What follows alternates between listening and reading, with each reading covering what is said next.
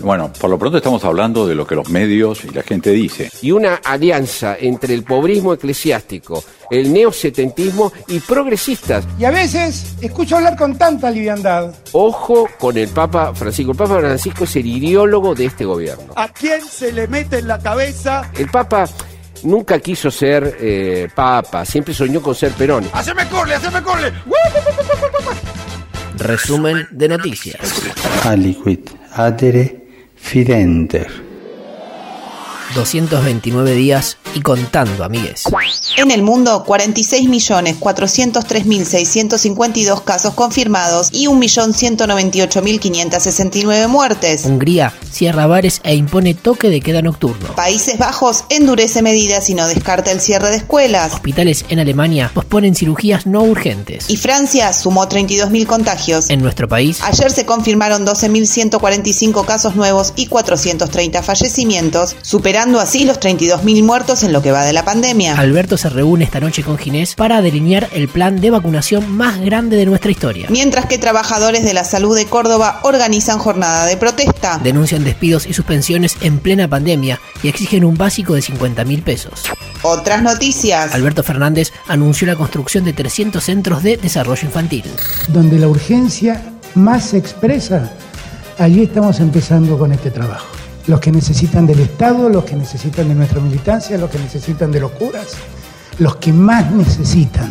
Economía. Estiman que el déficit primario O sea, sin contar los gastos de la deuda. del 2020, que se proyectaba arriba de los 8 puntos, terminará promediando el 7%. Siguiendo con los rayitos de esperanza, El conjunto de las provincias argentinas muestra un resultado superavitario en 2020. sostuvo el secretario de Hacienda al exponer ayer en el Senado. Eso sí, aclaró que... El resultado es para el total de las provincias, lo que esconde en su interior enormes disparidades y realidades diferentes.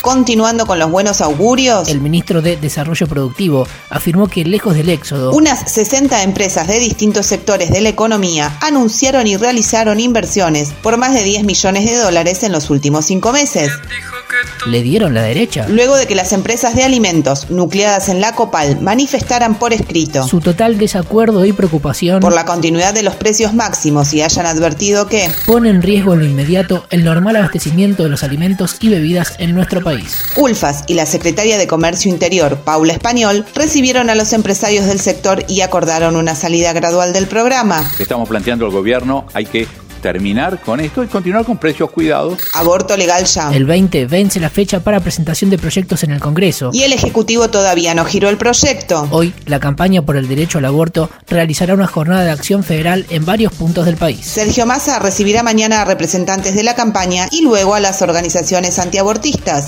Otras parlamentarias. Senado. Hoy se trata por segundo día en comisión el presupuesto 2021. Esperan obtener dictamen y poder votarlo en el recinto la semana que viene. Paritarias récord. Los operarios químicos de la rama fabricante de acumuladores eléctricos Negociaron un incremento salarial del 52,5% para 2020. Realmente contento por haber podido cerrar las paritarias cuando muchos gremios, lamentablemente por esta pandemia, no, no han podido lograrlo, ¿no? Mientras tanto, los trabajadores de Telecom realizaron un paro de 24 horas en rechazo al ofrecimiento del grupo de 6.500 pesos en tres cuotas. Una vergüenza. Familiares de tripulantes del Ara San Juan piden que el 15 de noviembre sea feriado. Extienden la ayuda a cooperativas y empresas recuperadas hasta diciembre. En la democracia más antigua del mundo, Anoche, mientras locales y edificios permanecían tapiados por temor a los disturbios y con millones de votos por computar, el actual presidente y candidato del Partido Republicano realizó una aparición pública desde la Casa Blanca y sostuvo. Esto es un fraude al pueblo estadounidense.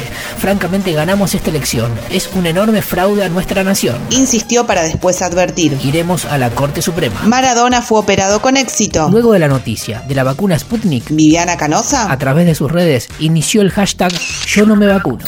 Y la inyectamos en los argentinos A mí pinchame como quieras que no veo la hora de salir a abrazar gente, Vivi.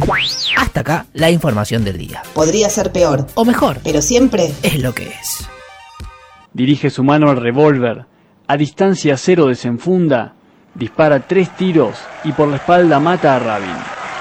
La incertidumbre gana lugar por la dificultad de concebir una realidad sin Rabin.